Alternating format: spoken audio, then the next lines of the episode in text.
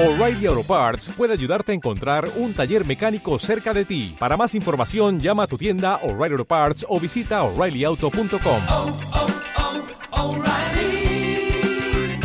oh, Parts.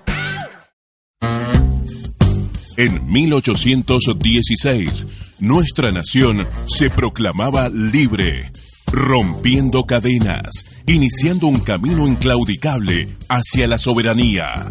Un grito sagrado nos declaraba independientes. Grito Sagrado, un espacio de reflexión hacia el camino al Bicentenario de 2016.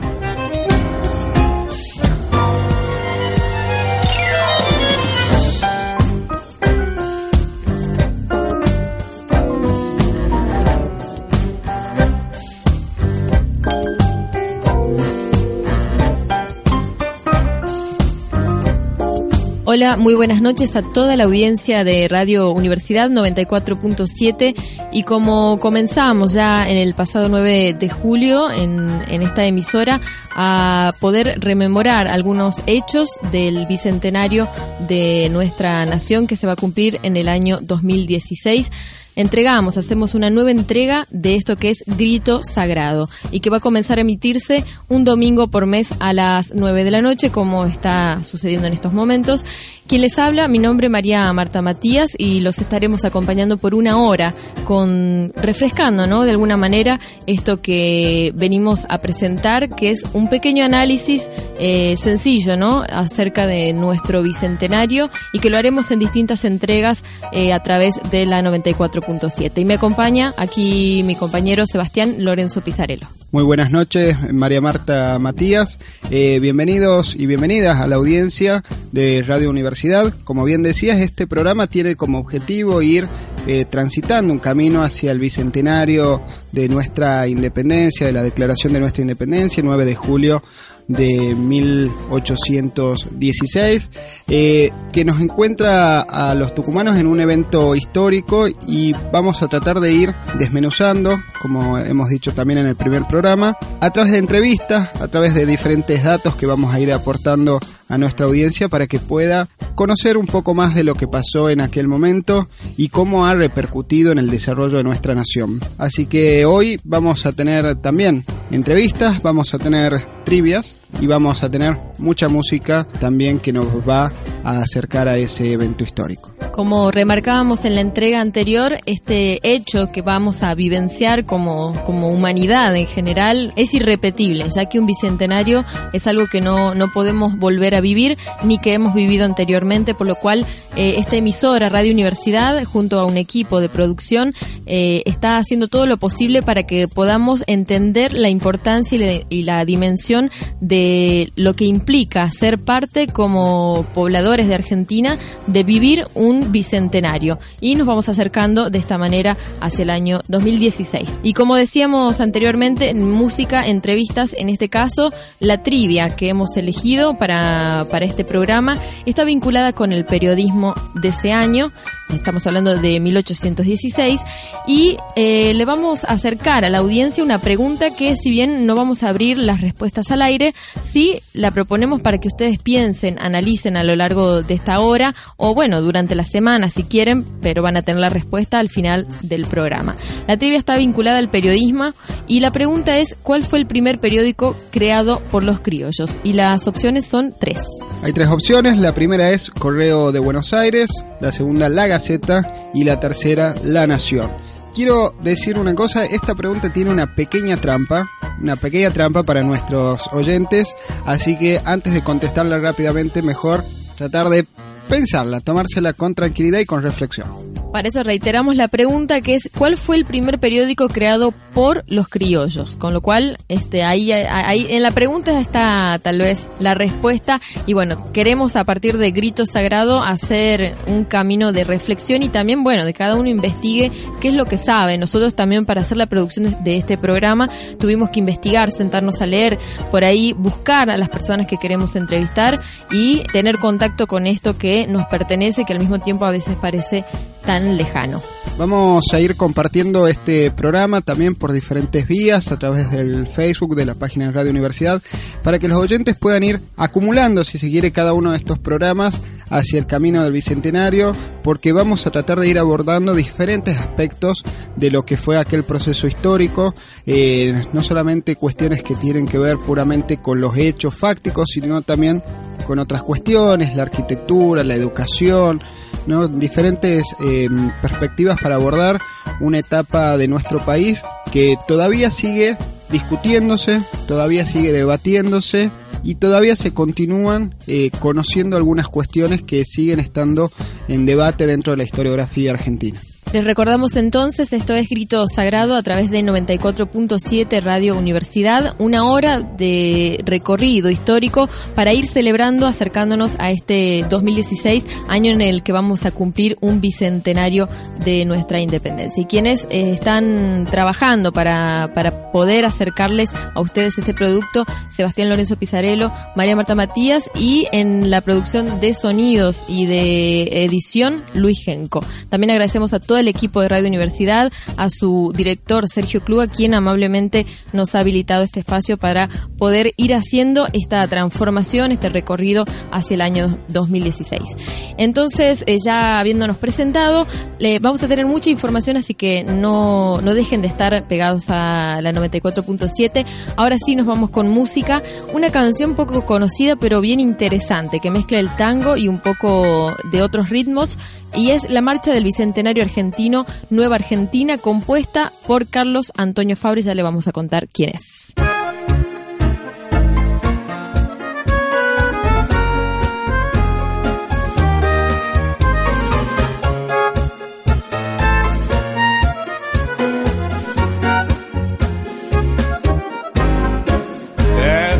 Coronado de gloria para la eternidad, tierra en forma de nación, plata en brillo y sentimiento, con el grito de los mortales que nos dieron la libertad, con la unión y con la fuerza de sus próceres heroicos, los corazones de una patria viva, un canto al cielo, el sol, las nubes y el mar.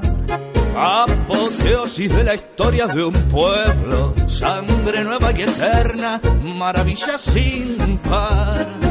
Por los siglos de los siglos brilla el sol en Argentina y que en forma de canción el mundo sepa esta alegría. A nuestro grito sagrado elevar con los acordes de la noble igualdad y la bandera de nuestra victoria. Libertad libertad libertad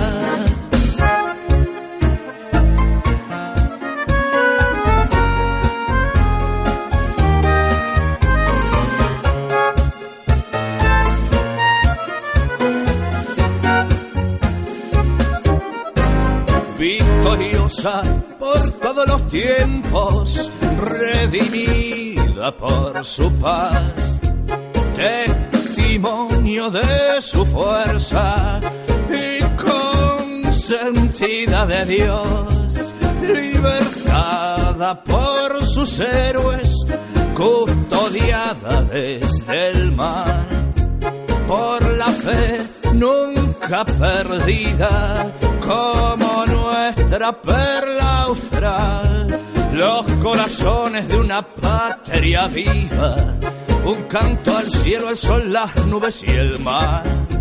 Apoteosis de la historia de un pueblo, sangre nueva y eterna, maravilla sin par. Por los siglos de los siglos, brilla el sol en Argentina y que en forma de canción el mundo sepa esta alegría a nuestro grito sagrado elevar los acordes de la noble igualdad y la bandera de nuestra victoria. Libertad, libertad, libertad, libertad ciudad.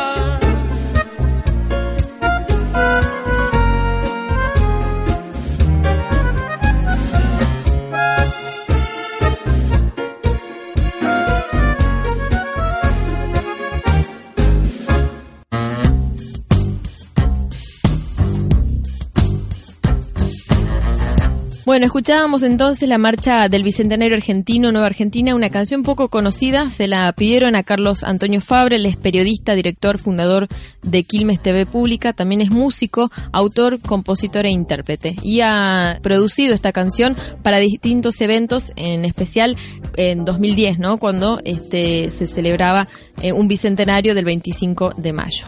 Eh, ahora vamos a reiterar la trivia que ya habíamos planteado a comienzos de este programa, que está vinculada al periodismo y que tengan ojo y presten mucha atención, iban a decir presten ojo. ¿Cuál fue el primer periódico creado por los criollos? Y decíamos las tres opciones, Correo de Buenos Aires, La Gaceta y La Nación. Vamos a develar al final de este programa la pregunta no es para que se comuniquen a la radio, si lo quieren hacer pueden hacerlo, pero es más que nada para reflexionar sobre lo que sabemos y no acerca de este bicentenario. Y habiendo reiterado esta pregunta, ya nomás vamos a la entrevista que hemos seleccionado para este programa, que bueno, realmente riquísima. La entrevista fue realizada a Claudio Spiegel, quien es eh, docente de la Facultad eh, de Filosofía y Letras de la UBA, es historiador, investigador, doctorado en Ciencias Sociales y docente de la Cátedra Historia Social y Económica.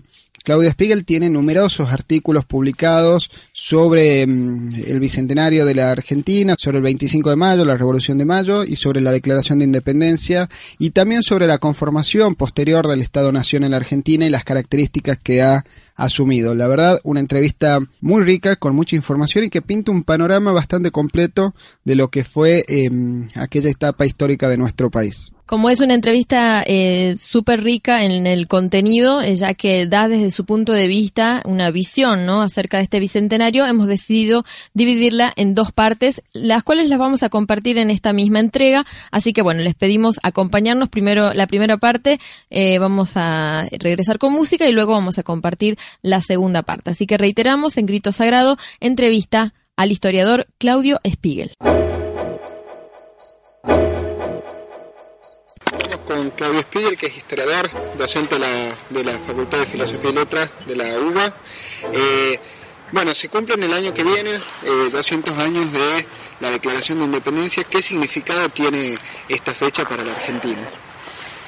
Bueno, en primer lugar me parece que mm, hay una conmemoración que tiene que ver con una lucha revolucionaria que conmovió al continente y que fue el origen de la formación nacional de la Argentina esa conmemoración tiene que mm, poner a la luz el hecho de que se desarrolló una guerra popular, aún a pesar de los intereses de la aristocracia criolla que luchaba de un modo muy limitado contra el dominio colonial español y que gracias al concurso de los pueblos y de los programas de los primeros patriotas es que esa guerra, a pesar de la conciliación con las grandes potencias de la oligarquía criolla, que interesada en la lucha contra España, sin embargo, tenía mucho miedo a las grandes masas populares, se abrió paso la guerra popular y se logró la independencia, es decir, destruir el poder estatal colonial español y en consecuencia romper los vínculos de dominación con la metrópoli. Al mismo tiempo es importante ver que en su desarrollo esa revolución no logró ser dirigida por los sectores más revolucionarios que aspiraban a transformar el orden social de la colonia en un sentido democrático acabando con la propiedad feudal de la tierra en manos de los latifundistas, imponiendo un desarrollo de igualdad civil de las distintas castas, en particular de los pueblos originarios, la propia esclavitud se demoró muchos años en ser abolida por completo, mm. eh, porque predominaron en la dirección del nuevo Estado, de los directorios, de los triunviratos y después de los poderes provinciales, predominaron los intereses de esos latifundistas criollos que en el caso de la Pampa Húmeda del puerto de Buenos Aires se asociaron o eran complementarios de los intereses de los comerciantes portuarios y que preservaron lo más posible el orden semiservil o semifeudal heredado de la colonia y la propia esclavitud de la población negra y por eso trabaron desde adentro un desarrollo integral del país y en consecuencia terminaron debilitando la propia soberanía nacional alcanzada. Esto está en las raíces de la conversión de nuestro país en un país dependiente en la época del imperialismo moderno, con la penetración de los capitales extranjeros en el último tercio del siglo XIX. Eso desde el punto de vista de ver lo que sí pudo ser la independencia y lo que no logró, aunque estuvo en lucha como en los programas de Belgrano de entrega de la tierra a los campesinos, como en los planes de operaciones de Moreno, como en los logros de Artigas eh, de repartir las tierras de los latifundios de los españoles. Eh, pero esas corrientes democrático-revolucionarias fueron derrotadas y predominó a la larga la aristocracia criolla. Sin embargo, el 9 de julio tiene una importancia muy grande porque, aún y a pesar de esta lucha desigual interna dentro de lo que constituía el Frente Antiespañol, como lo llama Cuyameguino. A pesar de eso, en la provincia de Tucumán, en el año 16, la declaración de la independencia fue una lucha muy importante de carácter político que implicó el programa con el que San Martín cruzó los Andes, el programa de la guerra liberadora y de su expansión al Chile y al Perú. ¿Y por qué digo que fue muy importante? Porque en mayo de 1810 las condiciones internacionales eran muy favorables. Porque, bueno, Napoleón había invadido España, el poder colonial español se había debilitado mucho. Y eso generó condiciones favorables para un largo proceso de desarrollo del partido de la independencia, del alzamiento criollo, que en Buenos Aires estuvo precedido por el armamento popular que fue fruto de las invasiones inglesas. Pero en el año 16 las cosas habían cambiado y los vientos de la reacción mundial predominaban. Había sido derrotado Napoleón, pero con él aparecían como sepultados y enterrados hasta el final los ideales de la Revolución Francesa, de la democracia, de la libertad, en el sentido burgués y antifeudal de aquella época. Y por lo tanto era la restauración absolutista. Todas las testas coronadas, como se dijo, volvían al poder y Inglaterra, que era el país capitalista del mundo, apoyaba eso porque le convenía. ¿eh? Condiciones internacionales adversas a los pueblos oprimidos, a la lucha por la transformación social de aquella época, que era antifeudal. Eh, y sin embargo, en esas condiciones los congresales de Tucumán declararon la independencia. Más aún, en toda América habían sido derrotados los patriotas, la patria vieja en Chile, la invasión española a Venezuela que degolló la, una gran cantidad de revolucionarios criollos, eh, el alzamiento de Hidalgo y Morelos en México, de los campesinos o- contra los cuales actuaron los españoles y la propia aristocracia criolla mexicana horrorizada por la lucha campesina. Es decir, que en todas partes volvían a gobernar los- el coloniaje, salvo aquí, aquí que eran las provincias más o menos desunidas del Plata, eh, el, Artigas de- el Uruguay de Artigas peleando contra la invasión portuguesa y el Paraguay del doctor Francia que se había declarado independiente tanto de España como de Buenos Aires. O sea que una circunstancia muy difícil para los que siempre dicen hay que adaptarse a la circunstancia y no se puede hacer otra cosa que lo posible, dirían, no, efectivamente pensaban en eso, decían, bueno, hay que pedirle perdón a Fernando VII, hay que, o, por el contrario, buscar, como buscó Alvear en 1815, el protectorado británico, o pensar en una estructura aristocracia con un príncipe francés para lograr el apoyo de Francia borbónica. Es decir, no ir a fondo en la lucha por la independencia porque las condiciones eran adversas. Ahí Monteagudo, otro tucumano, tan joven, dijo, nos dicen, las circunstancias aconsejan otra cosa, dijo en 1813 él. O sea, otra cosa es decir, no declarar la independencia. Y él dijo, oh circunstancias, ¿cuándo dejaréis de ser el pretexto para tantos males? Dijo Monteagudo. Entonces, allí la declararon, con el fogoneo de San Martín, de Belgrano, de la corriente consecuente en la lucha por la independencia. Sin embargo, esas vacilaciones seguían, porque para algunos la forma de luchar por la independencia era entregarse a otra potencia. Y por eso una semana después tuvieron que agregar una frase, porque decía declarar la independencia del rey Fernando VII, sus sucesores y metrópoli. Y recién una semana después tuvieron que agregar y de toda otra dominación extranjera. Es decir, se abrió paso una línea que sin desmerecer, aprovechar las contradicciones entre las grandes potencias, ver conseguir armas de Inglaterra, etcétera, planteó eh, como fa- factor principal la lucha popular, que ese era el programa de la independencia, es decir, basarse en las fuerzas propias. Esto es un gran ejemplo para el día de hoy. En primer lugar, porque muestra que por algún lado tiene que venir el cambio. ¿sí? Nosotros nos dicen, no, si no cambia todo el mundo no se puede, no. Pero el problema es que por algún lado tiene que romperse el eslabón de la cadena de dominación de las potencias imperialistas.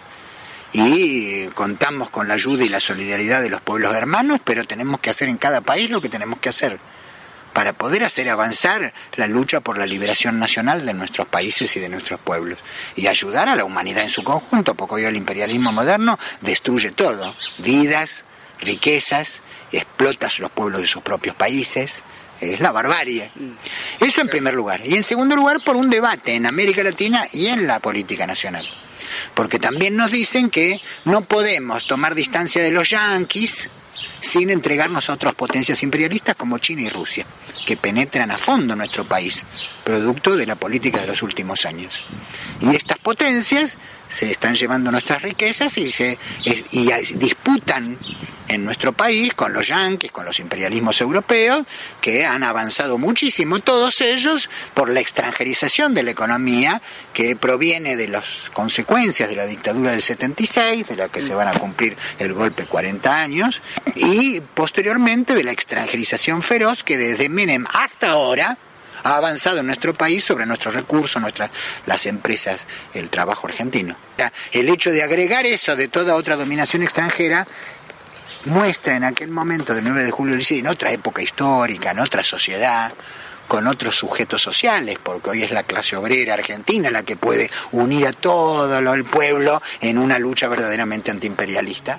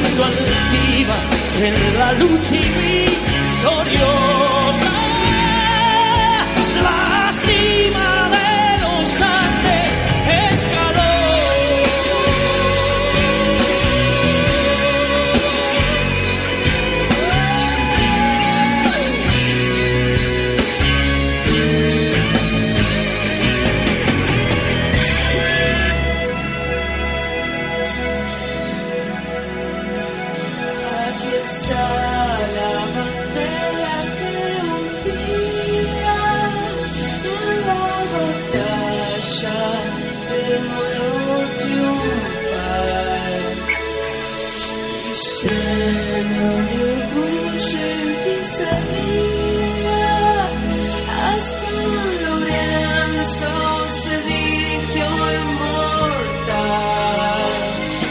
Aquí está como el cielo refulgente, ostentando sublime majestad. Después de haber cruzado el continente,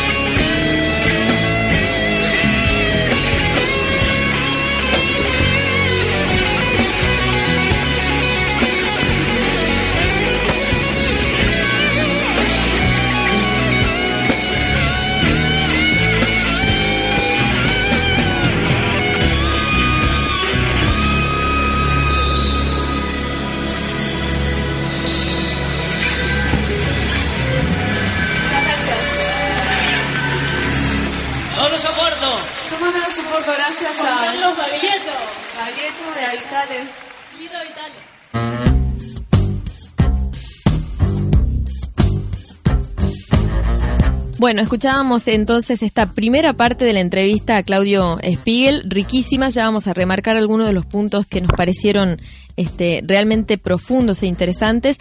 Y también escuchábamos a Juan Carlos Baglietto y a una banda relativamente nueva llamada No lo soporto. ¿Por qué los ponemos a ellos eh, en este programa, en esta edición? Los elegimos porque hicieron una versión nueva de la canción Mi Bandera. Eh, Juan Carlos Baglietto es súper conocido en nuestro país, en general por nuestra generación. Es un intérprete, porque no, no, no, ha, no ha creado ninguna canción, pero sin embargo es un excelente intérprete.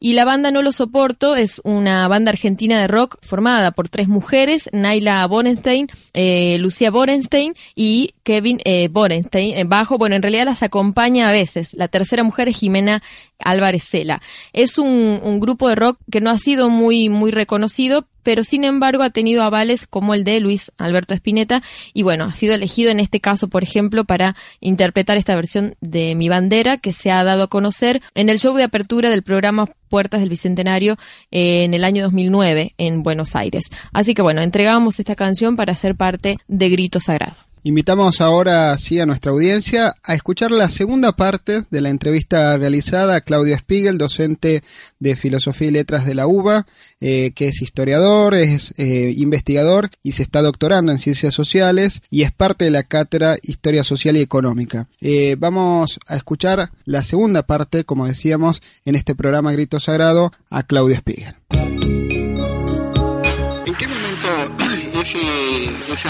Ese proceso revolucionario o ese sector más avanzado de ese proceso revolucionario es derrotado?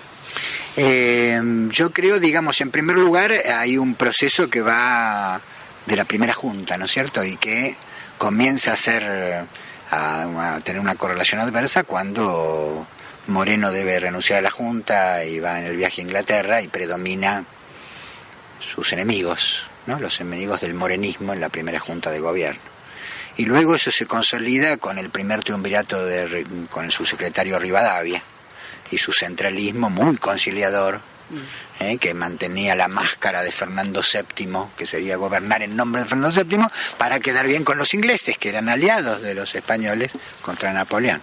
Y en su juego dual apoyaban a los colonos rebeldes, pero planteaban que tenían que reconciliarse, sería así. O sea, triunviratos. Y después lo mismo en los directorios.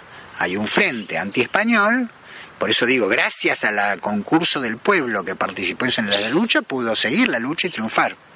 ¿eh? Como en los ejércitos que organizó Belgrano, en la lucha de Artigas contra el invasor portugués, en las guerrillas del norte argentino, ¿eh? de Güemes a Juana Zurduy, ¿eh? en toda esta patria grande del Alto Perú y del norte argentino, y en la propia expedición sanmartiniana. Eso siguió adelante, a pesar de las vacilaciones de la aristocracia criolla, pero esta ya pudo ir imponiendo las jefaturas de los gobiernos. Y por lo tanto, el camino democrático revolucionario quedó cercenado muy tempranamente desde el punto de vista de cuándo fue dirigente, que fue en la primera junta.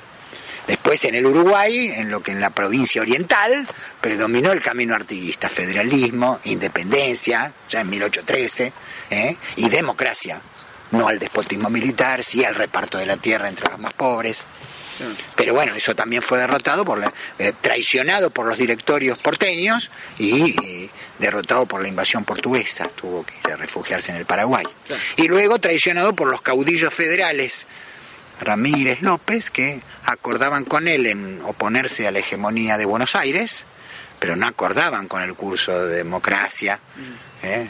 Que expresaba el artiguismo. Ellos mismos eran latifundistas, ¿no? Como los otros sectores terratenientes que pasaron a gobernar en Buenos Aires, en la demás provincia también. Claro. En el caso de la Revolución de Mayo hay algunas corrientes historiográficas que plantean que no fue una revolución, que no hubo otra revolución. Claro, bueno, eh, o, o sí, o dicen que, o dicen que fue una, una, una- un desmoronamiento del poder colonial español por obra de los sucesos europeos. Por un lado, niegan con ello el proceso previo de grandes luchas sociales y eh, sociales de las clases y castas oprimidas, en un ciclo que, aunque con distintos protagonistas, se abre con la rebelión de Tupac Amaru en 1780. Ustedes piensen cuánto hace 40 años del golpe del 76. Bueno, 40 años hacía de la rebelión de Tupac Amaru. Digo, para que se... Para mm, claro, ¿Eh? La dimensión de lo Claro, no ser. Eso de- desestructuró y agudizó todas las contradicciones del coloniaje. Eh, y el proceso en Buenos Aires es el que va, bueno, de las invasiones inglesas a 1810, con ese propio armamento popular y ese gran aprendizaje político que fue poder conocer la catadura de los ingleses, poder ver cómo se podía tomar en sus manos las decisiones frente al virrey que huyó. Es una crisis política impresionante y a la vez el armamento popular que es el que garantizó la revolución. Hace falta la participación del pueblo y hacía falta que frente al poder armado del dominio colonial estuviera el pueblo armado. Y bueno, y el 25 de mayo no hizo falta que tomaran el cabildo porque estaba todo armado afuera. Era como si hubiera hoy 200, eh, no sé, la proporción en Buenos Aires, una provincia de 40.000 habitantes y había 500 hombres armados, piensen ustedes la proporción de lo que sería en la ciudad de Buenos Aires hoy. Bien.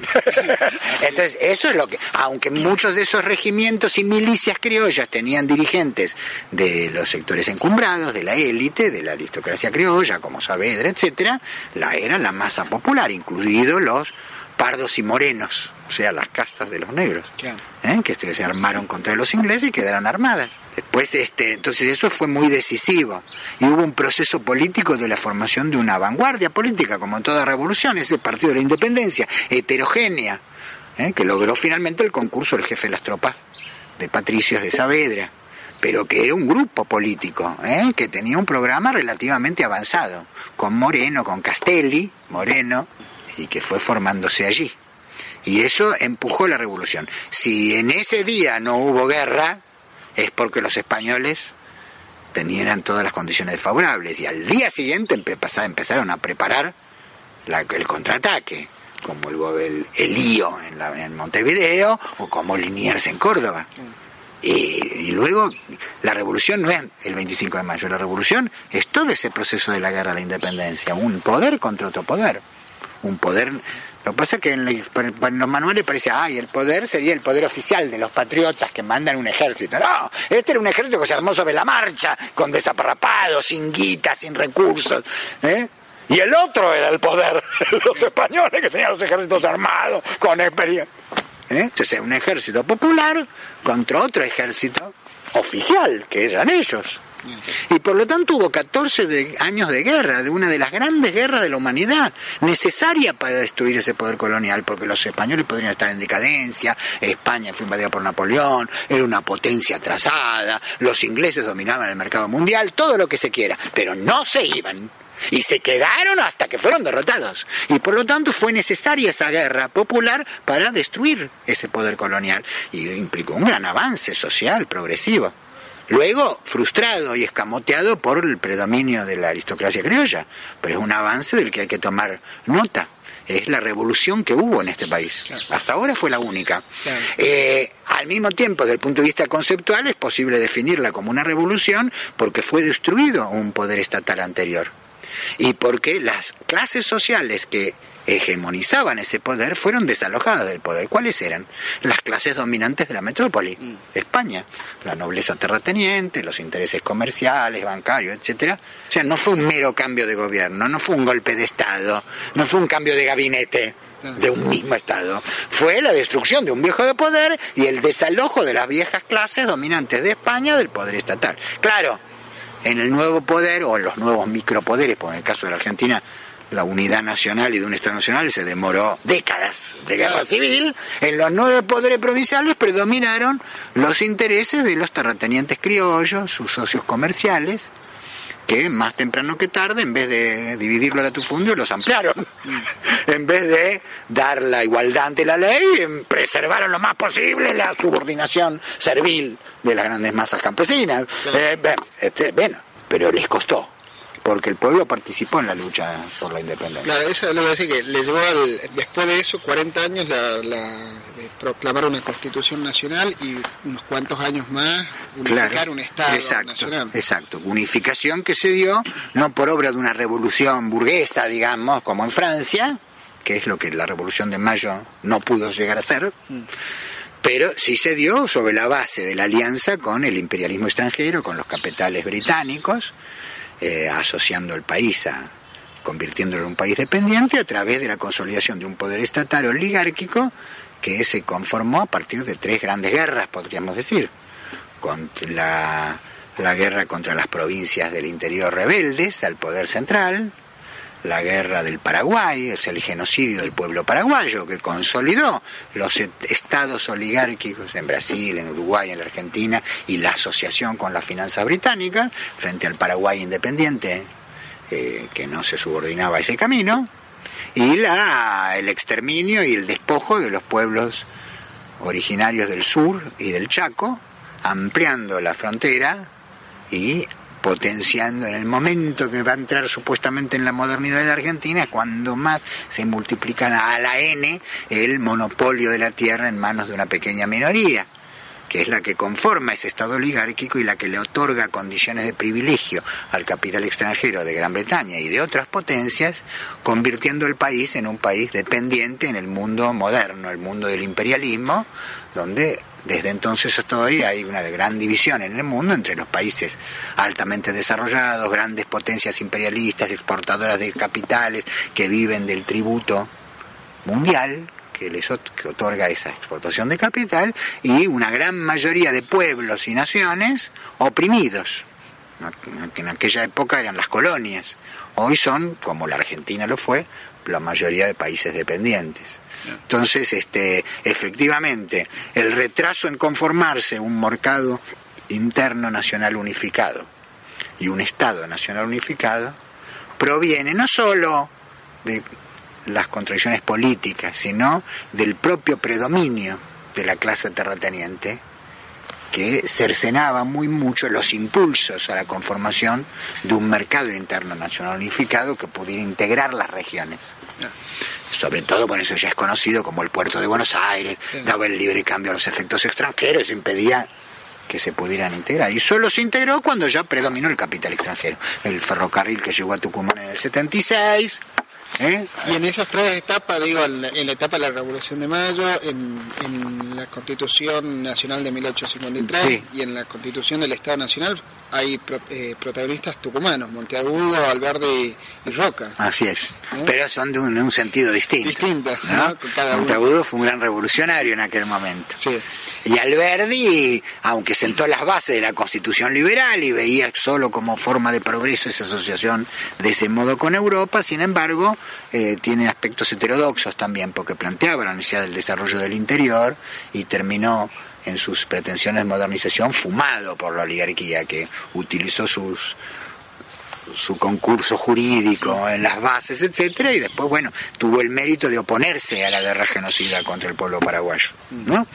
Y bueno, y Roca es el exponente, ¿no? Tucumano, casado con unas funes de Córdoba, de los latifundistas cordobeses, y el ídolo de la oligarquía terrateniente porteña. Se armó el bloque nacional.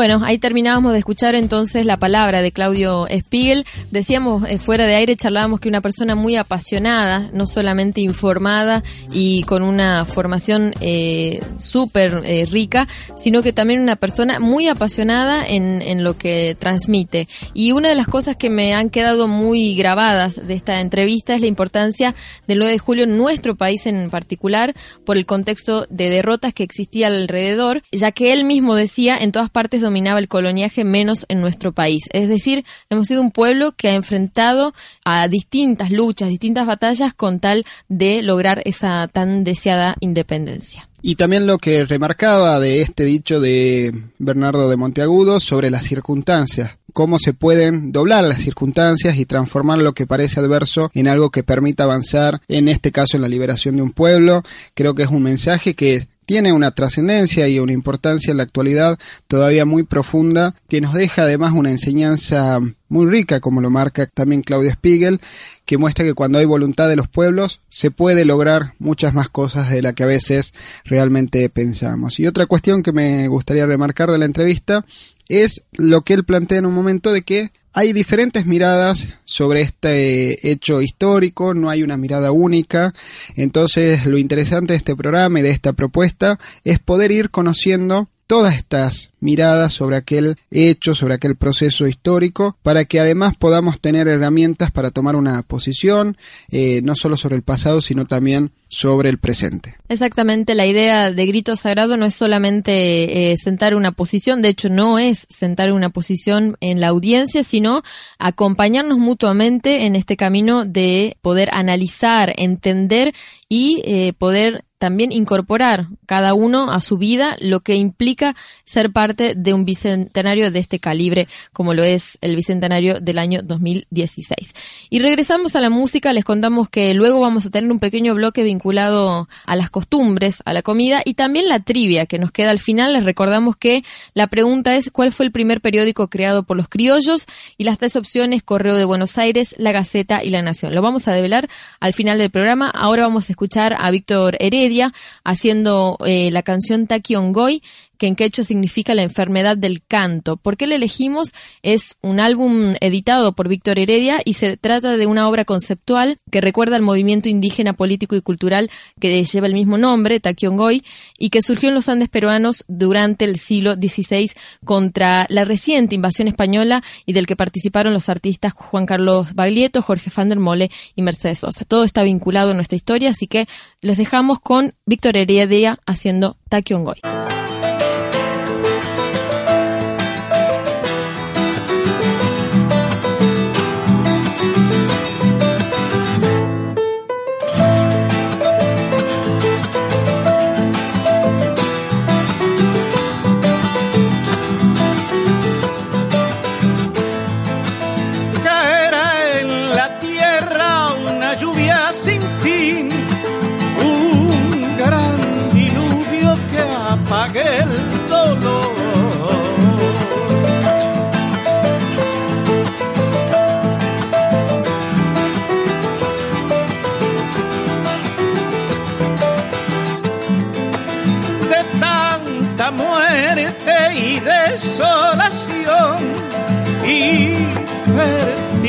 empiece nuestra rebelión.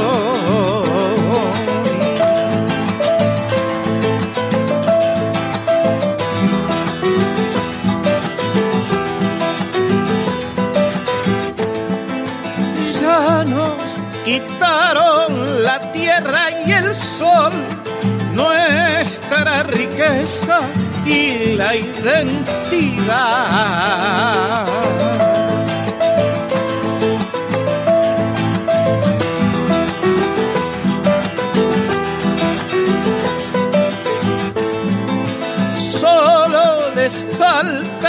Prohibirnos llorar para arrancarnos hasta el corazón.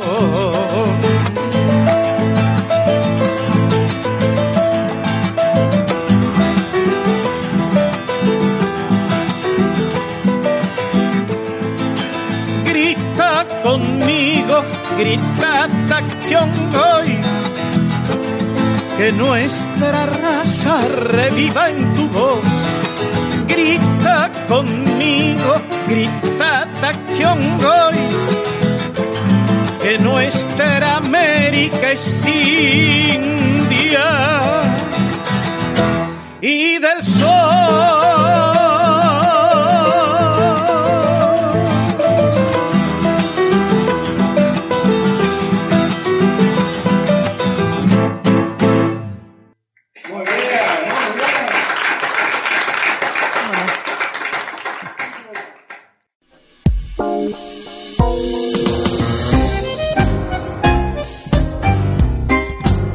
Bloque de Grito Sagrado, escuchábamos música. Nos quedan varias cosas todavía pendientes. Una es develar la trivia, la pregunta que habíamos planteado al principio de este programa. ¿Cuál fue el primer periódico creado por los criollos? Vamos a esperar todavía. Igualmente las opciones son Correo de Buenos Aires, La Gaceta y La Nación. Quiero aclarar que la Gaceta no se refiere al diario tucumano, sino a la Gaceta de Moreno, que no vamos a decir en qué fecha fue creado para no dar más pistas. Eh, y nos queda para hablar un tema que tiene que ver con contextualizar la época. Cuáles eran las comidas típicas de aquel momento y algunas de las costumbres que eh, se usaban en aquella época de 1810, 1816. Sí, a veces pensamos que estamos totalmente desvinculados de eh, las costumbres típicas que se vivían en aquella época y si bien es cierto que hay cosas que no se conservan tal cual como se habrán dado o llevado a cabo en esa época, es importante resaltar que hay cosas que quedaron en el inconsciente, evidentemente, y que se han reproducido en las sociedades, en especial en la Argentina. Estamos hablando del mate, por ejemplo, ¿no? Eh, si hablamos del mate, es algo que surgió en esa época, las rondas de mates ya existían, eran algo que formaban parte de la vida cotidiana de, la, de, la, de las poblaciones de la época. Eh, y no solamente el mate, sino si hablamos de, de algo que nos encanta comer los domingos sentados en familia, a veces con amigos, a veces después de algún buen partido de fútbol o simplemente por hacer honor a aprender el asador, ¿no? Estamos hablando del asado. Podemos comentar, por ejemplo, que la carbonada es- era una, una comida típica del noroeste argentino y que tiene alguna similitud con el locro, ya que es un, guiso muy suculento que es ideal para los días de frío en los que necesitamos una buena comida que nos dé calorías para enfrentar las bajas temperaturas. Eh, dos comidas que hasta el día de hoy creo que todos saboreamos, el asado y el locro. Y las empanadas ya empezaban a también a ser parte del menú de aquella época eh, y creo que debe ser en aquella época que ya empezaba a transformarse Tucumán como la las mejores empanadas del noroeste y de la Argentina y también otras cuestiones el mate se servía en una calabaza ¿no? que estaba curada con hierba y era amargo para los hombres y dulce para las mujeres. Eh, respecto al locro, yo quiero decir que este invierno, que ha pasado casi sin frío, no he comido más que un plato de locro y esto mm, es algo que espero el próximo invierno para poder remediarlo. Creo que en, en 1810 no hubiera sucedido, ya que el locro se, se iba imponiendo en la sociedad cada vez más y tradicionalmente se comía en los hogares argentinos para el 25 de mayo, así que supongo que en el caso de usted habrá sido, es el día único en el que habrá probado este rico plato que viene ya desde hace 200 años.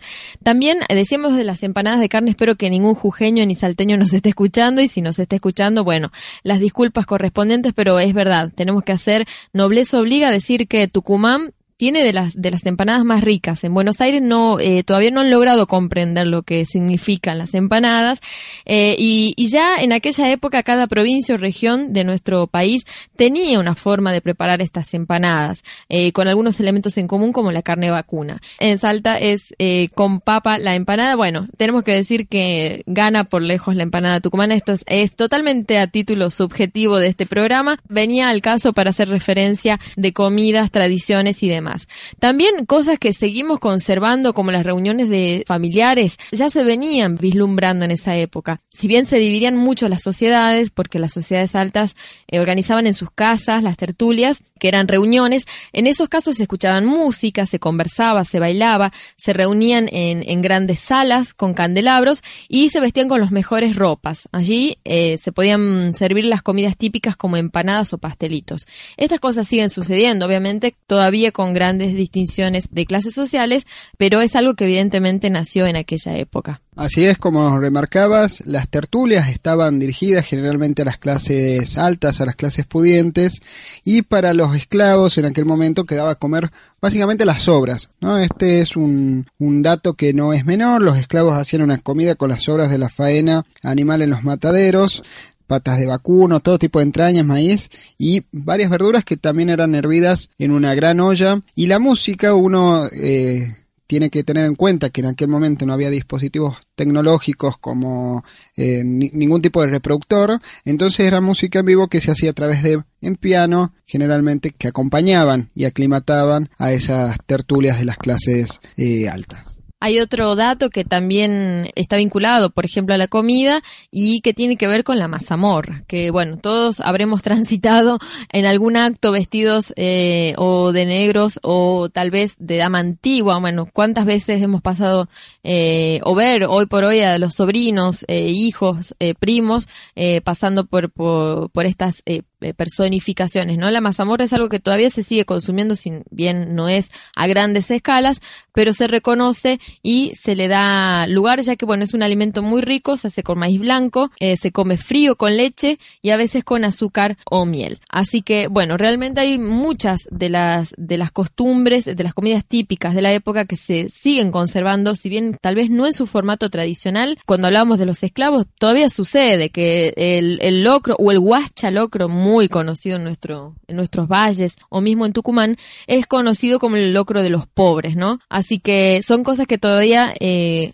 a veces afortunadamente, a veces lamentablemente se conservan. Lo afortunado es tener todavía un buen asado, un buen locro, y lo desafortunado está vinculado, bueno, a estas diferencias sociales que todavía se siguen remarcando en nuestra sociedad. Pero también lo importante es saber de dónde venimos, que tenemos un origen, eh, y eso nos permite también entender algunas de las costumbres actuales que a veces parecen salidas eh, de un mundo sin historias.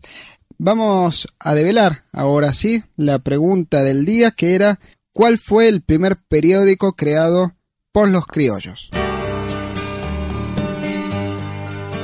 Bueno, teníamos tres opciones, Correo de Buenos Aires, La Gaceta y La Nación, de los cuales el, el cierto es Correo de Buenos Aires. Es el correcto y lo creó Belgrano el 3 de marzo de 1810. Se editó el primer número de Correo de Comercio, el periódico de Manuel Belgrano, quien en su autobiografía dice que contó para ello con el aliento decidido de Cisneros. Este semanario de ocho páginas sumó 58 números y 41 suplementos, eh, llevando el último de ellos a la fecha del 6 de abril de 1811, cuando Belgrano, eh, de retorno del Paraguay, se estaba enterando recién que Vieites, que era su colaborador directo, era depuesto del cargo de secretario de Gobierno y Guerra de la Junta Grande. En correo, eh, Belgrano escribió lo siguiente.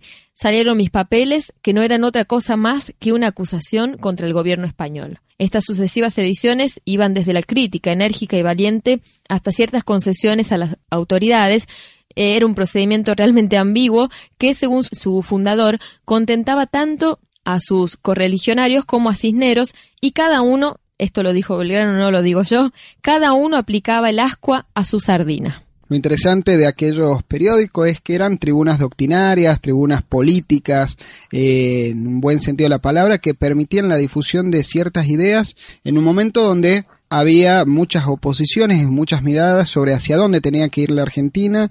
Eh, después, uno, un año después, surgió la Gaceta de que se lo conoce a Moreno como el fundador, eh, que duró un creo que aproximadamente 20 años. Después, mucho tiempo después, empezaron a surgir los primeros diarios que cambiarían la concepción de periódico en la Argentina y que pasarían a ser lo que hoy se denominan periódicos más comerciales, que tenían como objetivo no tanto ser una doctrina eh, o una tribuna partidaria, sino un periódico que difunde ideas pero que al mismo tiempo pueda venderse, ¿no? Tenían una mirada mucho más comercial, pero ahí, en ese momento, en ese lugar, está el surgimiento de los primeros periódicos en nuestra República Argentina. Bueno, develada ya la trivia, realmente un dato interesante, el camino de Belgrano, ¿no? A través del, periodismo. Y vamos a ir ya develando en, los- en las próximas entregas eh, cosas vinculadas también a otros ámbitos, como decíamos, de la arquitectura, puede ser eh, también del periodismo, que fue tan importante para la época, eh, y otros temas que, bueno, que atañen a la vida social de la época. Y con esto nos quedamos sin tiempo. Les recordamos que Grito Va a comenzar a salir una vez por mes, un domingo por mes, a las 9 de la noche. Vamos a ir eh, avisando a nuestra audiencia que cada mes va a ser un domingo distinto. Y los otros domingos restantes que no hagamos entrega de Grito Sagrado, ustedes podrán compartir a través de Radio Universidad el programa de Felipe Piña, Escucha esta historia, que es un programa también eh, íntimamente vinculado a la historia y, y que puede estar vinculado también a Grito Sagrado si así lo quieren escuchar. Así que les recordamos, Grito Sagrado va a emitirse una vez por mes, un domingo por mes a las 9 de la noche y luego los invitamos a escuchar, si en el caso que no, no se emita, a Felipe Piña con Escucha esta historia. También los invitamos a escribir a nuestro correo grito sagrado tucumán para hacer recomendaciones, sugerencias o contarnos algunas historias que les gustaría que transmitamos también a nuestra audiencia a través de este programa. Nos vamos entonces despidiendo. Será hasta algún domingo de septiembre a las 21 horas en esta propuesta que se llama Grito Sagrado en camino hacia el bicentenario de la independencia argentina. Así es, les agradecemos habernos acompañado a través de la 94.7 Radio Universidad. Les recordamos que este es un trabajo eh, de producción de, esta emisora y que estamos trabajando para ir eh, haciendo eco de lo que sucederá el año que viene, el año 2016. Nos sucederá a todos los argentinos y, bueno, eh, en mi perspectiva, a todo el continente latinoamericano. Muchas gracias y nos encontramos nuevamente un próximo domingo a las 9 de la noche. En 1816, nuestra nación se proclamaba libre, rompiendo cadenas, iniciando un camino inclaudicable hacia la soberanía. Un grito sagrado nos declaraba independientes. Grito Sagrado, un espacio de reflexión hacia el camino al bicentenario de 2016.